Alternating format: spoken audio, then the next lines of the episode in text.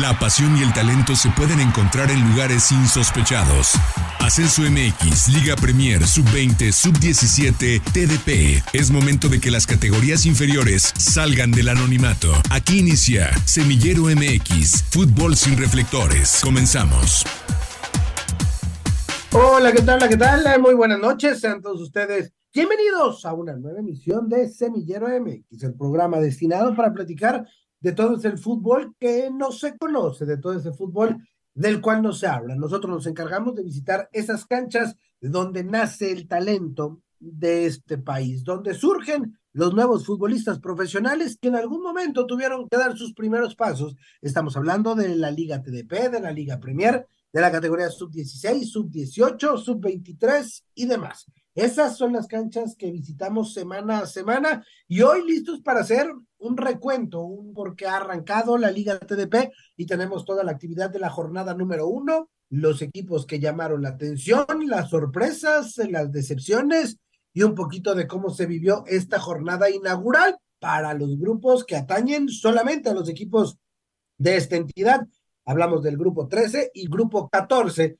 Todo el fútbol de estas categorías lo tenemos perfectamente cubierto aquí en Semillero MX y este programa está enfocado justamente para que usted también sea parte, se integre, se interese y conozca, conozca sobre todo estas canchas que tienen historias maravillosas y dignas de contar. Yo soy Arturo Benavides, como todos los lunes por la noche, le agradezco el favor de su atención. Antes de saludar al profe Carlos Alberto Valdés, déjeme hacer la invitación para que se sume a las redes sociales. Es una manera de apoyar este proyecto y a través de las redes sociales en el Facebook, así nos encuentra Semillero MX, ahí está nuestro escudo y ahí tenemos contenido todos los días, eh, resultados, jornadas, partidos, información, equipos, de todo, para que sume con nosotros, sea parte de este, de este proyecto sus me gusta, sus compartidos son muy importantes también para nosotros. Gracias de antemano por ello. Y ahora sí, reitero, reitero el saludo. Y ahora sí, saludamos al profesor Carlos Alberto Valdés. Profe, ¿cómo andas? Buenas tardes. Hola, ¿qué tal Artur? ¿Cómo estás? Buenas noches a ti, Alvira, a toda la gente que nos escucha, listos para platicar porque se ha dado ahora sí el banderazo de salida de toda la actividad del fútbol jalisciense. ¿Por qué? Porque ya había comenzado la Liga de Expansión, ya había comenzado la Liga Premier, las subs han comenzado, se han ido, han venido, se van a volver a ir en el mes de octubre, pero quien ha llegado para quedarse es la Liga TDP, la base de la pirámide, más de 218 equipos, como ya lo ha venido escuchando las semanas anteriores, y hoy, más allá de tener invitado, más allá de tener participación, que tú mejor que nadie sabes que lo vamos a seguir teniendo, hoy le hemos querido abrir el espacio a todos esos equipos que hoy han debutado o este fin de semana, mejor dicho. A partir de ahí, platicar cómo fue la actividad del grupo número 13, del grupo número 14, del grupo número 15. Ya hablábamos semanas anteriores de cuáles eran nuestros favoritos. Así que tras los primeros 90 minutos para la gran mayoría de los equipos, teniendo en cuenta que algunos descansan por la cantidad de equipos que hay en cada uno de los sectores, para la gran mayoría ya arrancó la actividad, dejaron resultados interesantes, dejaron sensaciones importantes y uno que otro dejaron la vara muy alta. Vamos a ver conforme vayan avanzando las jornadas si pueden mantener el nivel y pueden mantener estas expectativas muy altas, pero de ello tenemos que platicar porque hubieron muchos, muchos partidos, mucha actividad. Así es, vamos entonces de entrada hablar justamente de lo que fue el arranque de la Liga TDP, el selectivo o la selección Liga TDP de jugadores nacidos en 2005 y menores se enfrentó a la selección nacional mexicana sub-17, esa que a partir del próximo 10 de noviembre estará participando en la Copa del Mundo que se va a disputar en Indonesia. Se enfrentaron en un partido amistoso muy interesante, profesor. Victoria para el tricolor sub-17 pero no sencilla, dos por uno, y, bueno, vaya el, el, recuerdo de que las selecciones campeonas del mundo anteriormente, el grueso, por no decir la totalidad de sus jugadores, militaban en Liga TDP, algo que ahora se ha perdido porque con la, el nacimiento desde el año 2010 de las categorías sub-17, sub-20, antes sub-15, sub-13, ahora sub-18, sub-14, sub-16, bueno, ahora ya los eh, jugadores o la totalidad de los jugadores salen de las estructuras de los equipos de Liga MX, algo que ha venido, en mi muy particular punto de vista, a afectar en cuanto al roce y el tema competitivo, es decir, del entorno, pero que bueno, evidentemente son jugadores de alta calidad. Lo que sí es cierto es que prácticamente selecciones menores han enfocado y han olvidado las otras categorías del fútbol mexicano.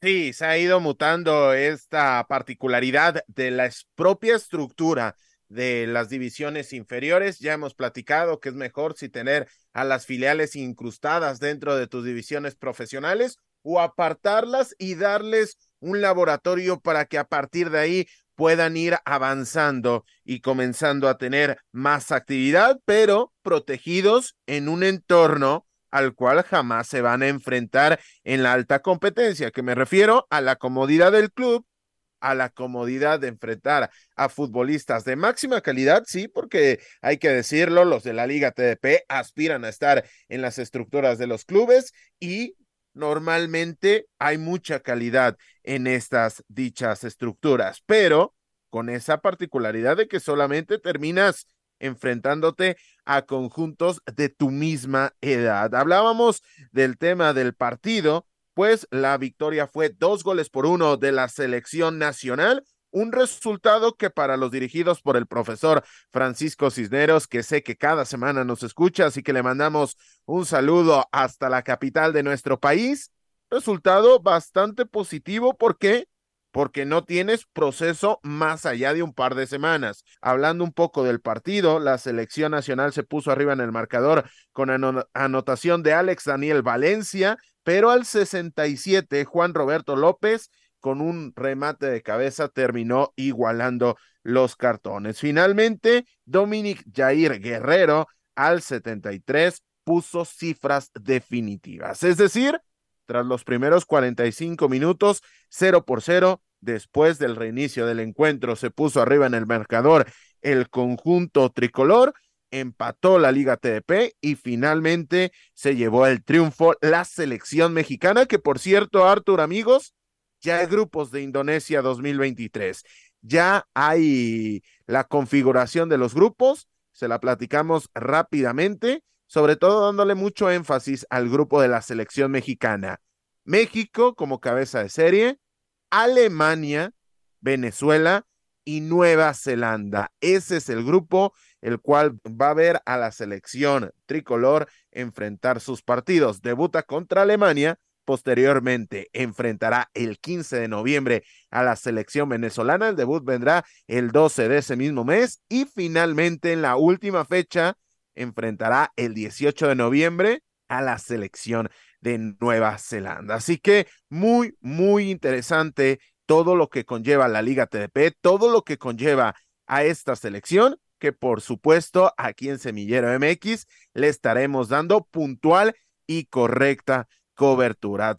En cuestión de poco menos de dos meses, la selección mexicana estará tratando de competir y de destacar en esa Copa del Mundo en la que mejor le ha ido. Es la categoría sub-17 y México, repetimos, está enclavada en el grupo F junto con Alemania, Venezuela y Nueva Zelanda. Ya más adelante, por supuesto, tendremos oportunidad de platicar largo y tendido acerca de esta, de esta Copa del Mundo. Por lo pronto, es momento de cambiar de cancha, no nos cambiamos de cancha, oficialmente eh, seguimos en la cancha de la Liga TDP. Sin embargo, ya nos metemos a lo que fueron los resultados de la jornada número uno para los grupos 13 y 14, que son los que atañen a este grupo de trabajo y sobre todo a esta entidad federativa, llámese el estado de Jalisco. Todo arrancó en el grupo 13 por la mañana, profesor, te tocó estar ahí, en la victoria de los tecolotes de la Universidad Autónoma de Guadalajara, los Tecos TDP, que derrotaron 3 por 1 a la Furia Roja, equipo filial de Caja Blatos, que ya platicamos con ellos hace algunas semanas. Sí, partido muy, muy interesante porque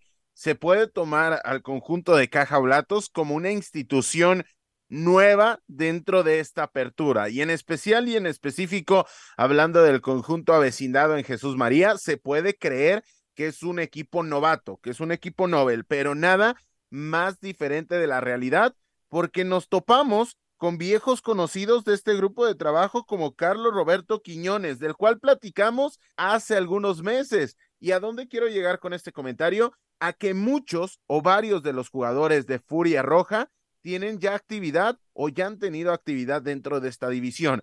Así que más allá de que Tecos haya ganado tres goles por uno, estamos hablando de un equipo que va a competir de buena manera porque además tiene esa dualidad de subir y bajar futbolistas. De hecho, el profesor David Ramírez, David Álvarez, mejor dicho, que estuvo con nosotros hace un par de semanas aquí en cabina, es el encargado de dirigir a este equipo. Así que va a ser un equipo contendiente. Hablando un poco del tránsito del partido, anotaciones de Mauro, Alessandro Andrade, Plasencia al minuto 66, abrió el marcador. Posteriormente, David Salvador Negrete puso el dos goles por cero y hasta ahí parecía que el partido ya estaba definido. Comenzó a llegar Caja Oblatos y Raúl López al 83 puso el dos goles por uno. Se salva Tecos, buena actuación de su cancerbero finalmente al, en los últimos minutos, Estefan Gael López en el añadido pone el tres goles por uno definitivo. Me parece una buena presentación de los Tecos que hace empezar la localía en el estadio 3 de marzo, porque este partido no se llevó a cabo dentro de la cancha alterna, sino en la cancha principal de esta institución. Y buena presentación también del conjunto de Caja Oblatos, teniendo en cuenta que enfrentó a uno de los equipos del occidente del país que más avanzó en su respectiva liguilla, que viene de ser campeón hace un par de años y que además representa a una institución tan importante para el fútbol jalisciense como él lo es, lo de los tecolotes de la Autónoma de Guadalajara. Así se inauguró la actividad de la Liga TDP en, este, en esta ciudad de Guadalajara el viernes pasado. Después eh, el partido de este grupo número tres, indudablemente el que se vivió ahí en Juanacatlán, Gorilas y Leones Negros dividieron unidades, empate a tres goles, un buen partido, un muy buen partido.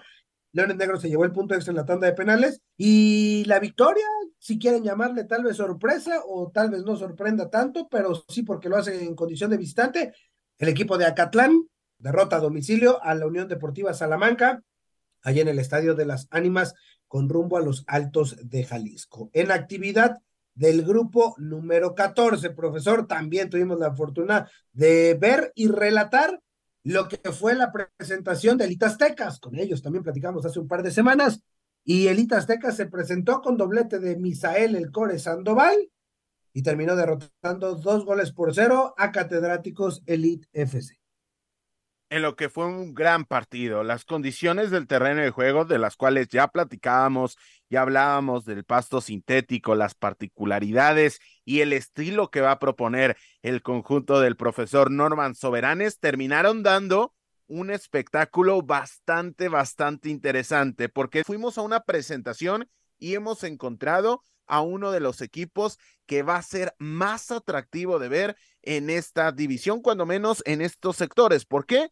Porque respeta una idea. ¿Por qué? Porque lo vimos en pretemporada y lo que vimos lo terminamos viendo reflejado con un catedráticos que no hay que perder de vista, que la temporada anterior, como ha sido una constante en los últimos años, se metió a la liguilla Estamos hablando de una institución que se ha convertido en un habitual en esta división. Así que si te presentas en casa, ganas y lo haces dejando detalles, no siendo superior, porque tampoco hay que engañar a la gente. No es que haya sido abismalmente superior el conjunto de Lidas Tecas. Y esto habla aún mejor del resultado, porque de palmo a palmo, con un rival potente y con un rival que te incomodó, que inclusive te generó peligro, te generó ciertas posibilidades que estuvieron cerca de romper la paridad porque las, las chances más interesantes del conjunto rojinegro llegaron con el cero por cero, aún así con esas atenuantes fuiste capaz de quedarte con el triunfo. Vamos a ver y vamos a tener que seguir muy de cerca la evolución de este conjunto de aztecas de visita. ¿Por qué? Porque el entorno no va a ser tan favorable, porque estamos hablando de que ayer metieron más de 250 personas en un partido de Liga TDP, me parece una gran entrada.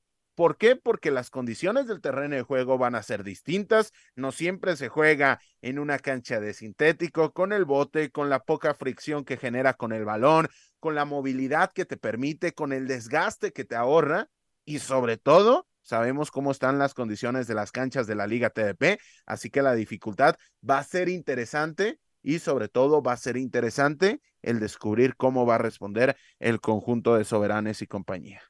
Y en esa misma cancha, el viernes pasado por la tarde, otra de las caras nuevas de esta Liga TDP para esa temporada 23-24, el Club Deportivo Aviña, el equipo que fungirá como local, terminó derrotando tres goles por cero a Gallos Viejos con un eh, doblete de Arturo López Hernández, doblete de él y victoria de tres por cero también del otro debutante. Me parecen los dos resultados que más llaman la atención de este grupo 14 por las condiciones, hablando de que eran equipos que se estaban estrenando eh, en esta categoría. Sí, totalmente de acuerdo. Y lo platicábamos en la presentación, en especial cuando eres nuevo dentro de la división, la, noche previa al debut te genera muchas dudas. Y no porque dudes de tu trabajo ni de la capacidad de tus jugadores. Sin embargo, de lo que sí dudas es la adaptación a una nueva competencia, el estar a la talla del compromiso y finalmente estos dos debutantes han terminado por dar la talla de sobra porque inclusive se, se colocan de manera momentánea en la parte alta. Falta un mundo, evidentemente falta un mundo, no, pero dar el primer paso siempre es más, más que importante. Por cierto, Artur, otro partido, el conjunto de Charales de Chapala enfrentó a Real Anima Sayula, uno por uno, Chapala, que ya tiene un nuevo rebranding, ya tiene un nuevo escudo, pero de este partido, ¿qué quiero rescatar? Una particularidad. Real Anima Sayula fue fundado en 2013, está cerca de cumplir 10 años de actividad. Y en esos 10 años tres hermanos en diferentes momentos han tenido la posibilidad de defender los colores. Los tres son originarios y radican en el municipio del sur del estado. Estamos hablando de los hermanos Cajita. Ahora Gilberto, el más pequeño de ellos, ha debutado. Así que este tipo de historias, este tipo de conexiones que tiene la división y que tiene la posibilidad de, de representar los colores de tu municipio ah, en un panorama mucho más nacional. Pues ahí está la historia, la historia de los hermanos Cajita representando a Real Ánimas de Sayula. Y simplemente para cerrar este grupo 14, la actividad, pues lo de los Diablos Tesistán, ¿no? Los Diablos Tesistán derrotan 3 por 1 al Fareros de Tonalá y al grupo 15 no, creo que lo dejamos atrás ni lo olvidamos, porque tenemos eh, representación de equipos de Jalisco, está Puerto Vallarta, que cayó en casa tres goles por cero, está nuestros amigos del Club Legado del Centenario, que habrá que, que, los escucharemos en estos micrófonos la próxima semana, ganó cinco por cuatro a Caponeta, y finalmente estuvimos allá en Amatitán en lo que fue el debut de Moncaro FC, ya escuchó la historia de este proyecto la semana pasada. En el estadio 5 de mayo, allá en el corazón de Amatitán, dos décadas después, volvió el fútbol profesional a este municipio de la región y de la ruta del tequila, en una vista espectacular, en una cancha que irá mejorando eventualmente y que la gente de Amatitán está muy metida con, con, con su nuevo equipo y que está abocada a, a ser y que es que a que sea un proyecto duradero, como lo platicamos la semana pasada. Lamentablemente en el terreno de juego no pudieron contra los Tigres de Álica, que se terminaron quedando con el triunfo dos goles por uno. Esto fue actividad de la jornada número dos del grupo 15 y con eso cerramos la actividad de la Liga TDP de esta de los equipos de este estado de Jalisco. Profe, ¿te queda algo en el tintero? No, solamente recordaba y hablando del tema del enfrentamiento de la Liga TDP frente a la selección nacional, me venía a la mente que no es la primera vez que esto pasa, sí la primera vez cuando menos que a mí me ha tocado en prácticamente 10 años siguiendo muy de cerca este tipo de divisiones, pero recordé que en 2017 la selección nacional sub-17 fue y enfrentó al cuadro de Tecomán curiosidades que tiene la vida. Hoy que quizá está tan nombrado, tan llevado y traído César Huerta, pues César Huerta visitó al conjunto de Tecomán y enfrentó a este equipo. Realmente solamente compartir esta, esta anécdota, esta vivencia pero para que se entienda y se magnifique que esta división no es que se haya creado el día de ayer, que los 218 equipos no hagan pensar que estamos hablando de una división improvisada. Sí, que tal vez es la base de la pirámide del fútbol profesional, que lo podemos hablar como si fuera la, la quinta categoría del fútbol mexicano, pero que bueno, hay muchos sueños, hay muchas historias y hay, y hay de verdad mucho talento. Algunos llegarán, algunos no llegarán, algunos por azares del destino, no, vaya usted a saber, pero bueno, e, e, es, es, un, es un proyecto genuino el que, el que intentamos y bueno, dentro de, de los ejercicios que buscamos hacer es justamente resaltar a esos jugadores y tal vez como nadie les da luz, finalmente tratamos de ser el reflector y, y, es un ejercicio que ya tenemos algunas semanas realizando y que bueno, será la constante todos los lunes antes del programa y lo retomaremos aquí. El once inicial de, de Semillero MX sobre lo mejor que se vivió. Y arrancamos, profe, con la actividad de los defensores, todos de la Liga TDP. Luis Mancilla, el guardameta de Acatlán Fútbol Club, quien en cuestión de visitante baja la cortina, cero atrás. Gael García del Club Deportivo Viña, Diego Calderón también de Acatlán, Misael Sandoval y su doblete con, con Elite Azteca y Diego González de la Liga TDP. Después Oliver Lozano de los Leones Negros TDP marcó doblete, Nicolás López también de los Tecos de, de la Liga TDP mientras que hacia adelante, los mediocampistas ofensivos y los delanteros son Gerardo El Calupadilla, de los Tecos de la Liga Premier, Ricardo Cuevas, que ya suma cinco anotaciones con estos rojinegros de la categoría sub-18, André Ham, el centro delantero de la categoría de Chivas sub-20, bueno, ahora sub-23, y que abrió el marcador allá en la capital del país para la victoria del Guadalajara con un zapatazo y un golazo el de André Ham, y finalmente, Arturo López, doblete con el debutante deportivo Aviña, el centro delantero, todos ellos el técnico de la jornada, por su victoria en condición de visitante de manera contundente, el profesor Julio César Álvarez. Profe, ¿consenso en este once ideal o por ahí te quedó algún nombre? No, yo me quedo con, con estos nombres que acabamos de mencionar. Por ahí, lo de Nico López sería debatible con lo de Mauro Andrade porque anota el gol de la ventaja para el conjunto de los Tecos. El caso de López termina fallando penal, importante en el primer lapso, pero lo de Andrade también llamativo porque dentro de las historias, y ya estaremos platicando de la actividad de la Liga Premier, Mauro Andrade disputa minutos, anota con la Liga TDP y gracias a la posibilidad que le abre el NUI, el número único de identificación, termina saliendo a banca con el conjunto de Jorge Hernández. Así que solamente ese nombre por ahí me quedaría volando un poco, pero tenemos un once muy goleador, porque para acabar pronto, entre los centrales hicieron tres goles este pasado fin de semana. Sabemos y entendemos que la gente quisiera que tuviéramos jugadores en el once ideal de Semillero MX de todos y cada uno de los equipos, utilizamos algunos criterios, ¿no? Los partidos que vemos, los resultados, evidentemente, eh, tratamos de, incluir a todos, en el grupo 13 se incluyó a los Tecos por su debut, a Catlán, que goleó 3 por 0 de visita, eh, en el grupo 14 ya platicamos las dos goleadas, también hubo actividad de la sub-18, la sub-20, de la Liga Premier, tenemos un mundo de partidos que analizar, profesor, y bueno, ahí está el, el once ideal de Semillero MX que, que nada me da más gusto que genere polémica y que genere interacción con, todos ustedes que nos siguen. Si lo ve, compártalo, eh, seamos, hagamos interactivo y, es válido también, ¿no? Y, y, si no, no dejaría de ser fútbol y si no, no, no la pasaríamos también platicando del profe. Totalmente de acuerdo. Hay un medio español que, que un servidor sigue. Ellos normalmente cada lunes terminan estrenando el 11 de la jornada, el mejor, el mejor 11 de la jornada. Es una actividad que ellos tienen que hacen en una plataforma digital. ¿Y a dónde quiero llegar? Ellos siempre abren este video diciendo el video que todos nos piden y que nadie está de acuerdo con el resultado.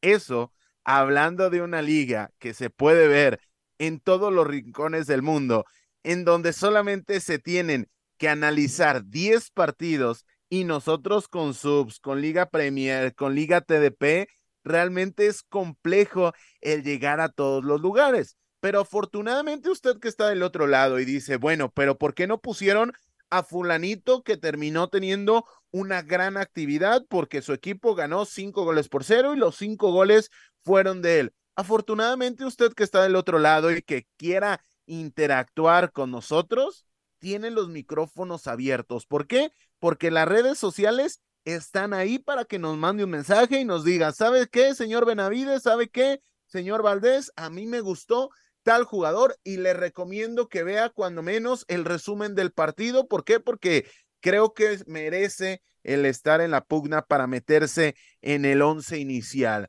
y así pueda participar, pueda dejarnos su opinión e inclusive, ¿por qué no? Invitarnos a las canchas para que vayamos a ver a fulanito de tal, porque nosotros seríamos los primeros agradecidos de conocer mucho más talento, porque esta es la forma, la manera y la intención de que exista Semillero MX. Sí, ahí está un poquito de, de lo que fue la actividad y este once ideal de Semillero MX. Repetimos, sea parte de la conversación, coméntenos, ahí están las redes sociales y hagamos de esto un tema interactivo. Abramos las nominaciones y cada quien que vaya nominando a sus eh, respectivos y que eh, también ustedes sean nuestros ojos en todas las canchas y nada nos daría más gusto que tener ojos en todas las canchas de esas nos abocamos a platicar semana a semana. Antes de llegar al final de este programa y entrando a la recta final del mismo, tenemos que hablar de otras categorías, sí, claro, porque hubo actividad también en las canchas de la Liga Premier y brincamos justamente hacia allá porque porque los resultados de los equipos jaliscienses ahí no fueron tan positivos. Bueno, el que sí fue positivo fue el del viernes por la noche en el estadio 3 de marzo, los Tecos derrotaron 2 por 0 a Colima en un duelo de equipos parejos en cuestiones de, de resultados y Tecos se impone a su par. Colima llegaba con cinco partidos, una victoria, un empate, tres derrotas. Tecos llegaba a este partido con cinco partidos, una victoria, un empate y tres derrotas y terminó imponiéndose la casa. Sí, partido que se terminó definiendo muy pronto en el segundo lapso unos 45 minutos en los cuales el conjunto de Jorge Hernández, hablando de los tecos de la Autónoma de Guadalajara, habían sido ligeramente superiores, solamente ligeramente porque habían generado un poco más de peligro, pero en el complemento, muy pronto al 54, Gerardo Alonso Padilla, aquí se gana su nominación y su lugar en el once ideal de Semillero MX, al 54 puso el 1 por 0 y posteriormente, cuatro minutos después, José Eduardo Hernández Casillas puso el 2 por 0 definitivo. A partir de ahí, navegó en aguas muy tranquilas el conjunto tecolote y se terminó llevando su segundo triunfo, su segundo de, de calidad de local. Llega a siete unidades después de lo que había hecho semanas anteriores Así que poco a poco el vaso de los emplumados se comienza a ver un poco menos vacío de momento. Sí, está, está complejo, eh, porque los tecos se colocaron en vigésimo segundo lugar, es decir, de la media tabla para abajo, después de llegar a siete unidades, pero aún así son el mejor conjunto de este estado de Jalisco, al menos en la serie porque los Leones Negros visitaron Matamoros y cayeron goleados a manos de los Gavilanes tres goles por cero, mientras que los Halcones de Zapopan fueron de visita a Peribán y terminaron empatando uno por uno, anotación de Diego Cervantes. Decía la tabla general, Tecos es lugar 22, Leones Negros es lugar 23. En 15 días, por cierto, se van a estar viendo las caras clásico universitario de la Liga Premier ahí en las instalaciones de la Autónoma de Guadalajara mientras que los halcones siguen sin poder sumar y vaya también el dato, se determinaron los resultados anteriores de este conjunto de Zapopan. Recordamos que había partidos que no se habían disputado y oficialmente la Liga TDP dijo que el encuentro que no se disputó de la jornada 3 ante Venados ya fue oficialmente decretado con victoria para la visita 1 por 0. Sí, con lo que después de cinco partidos disputados, o cuando menos cuantificados, me parece que es el término más adecuado. El conjunto de Zapopan afianzado y avecindado en Zapotlanejo suma solamente dos unidades, así que está complejo el panorama para el conjunto de halcones de cara, de cara a la evolución de este torneo. Dentro de la actividad de la jornada número 7, Leones Negros enfrentará a la Autónoma de Tamaulipas, Tritones recibirá a los Tecos y el cuadro de Halcones de Zapopan se estará midiendo en casa el próximo sábado ante el conjunto del Inter de Querétaro. Veremos, veremos cómo, cómo sigue avanzando esta temporada.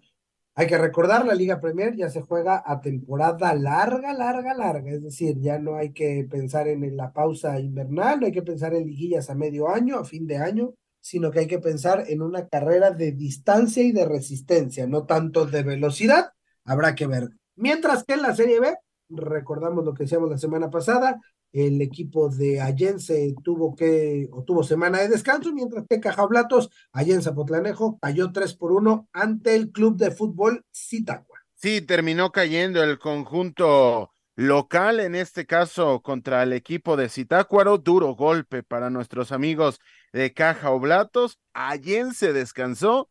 Y vamos eh, hacia adelante para cerrar los últimos minutitos que tenemos eh, de este programa. Vamos entonces con la actividad, si te parece, profe, de las categorías inferiores de la Liga MX. Y arrancamos con la sub-23, donde el Guadalajara fue, se metió a la cancha, a las instalaciones de Cuapa y sacó una importante victoria.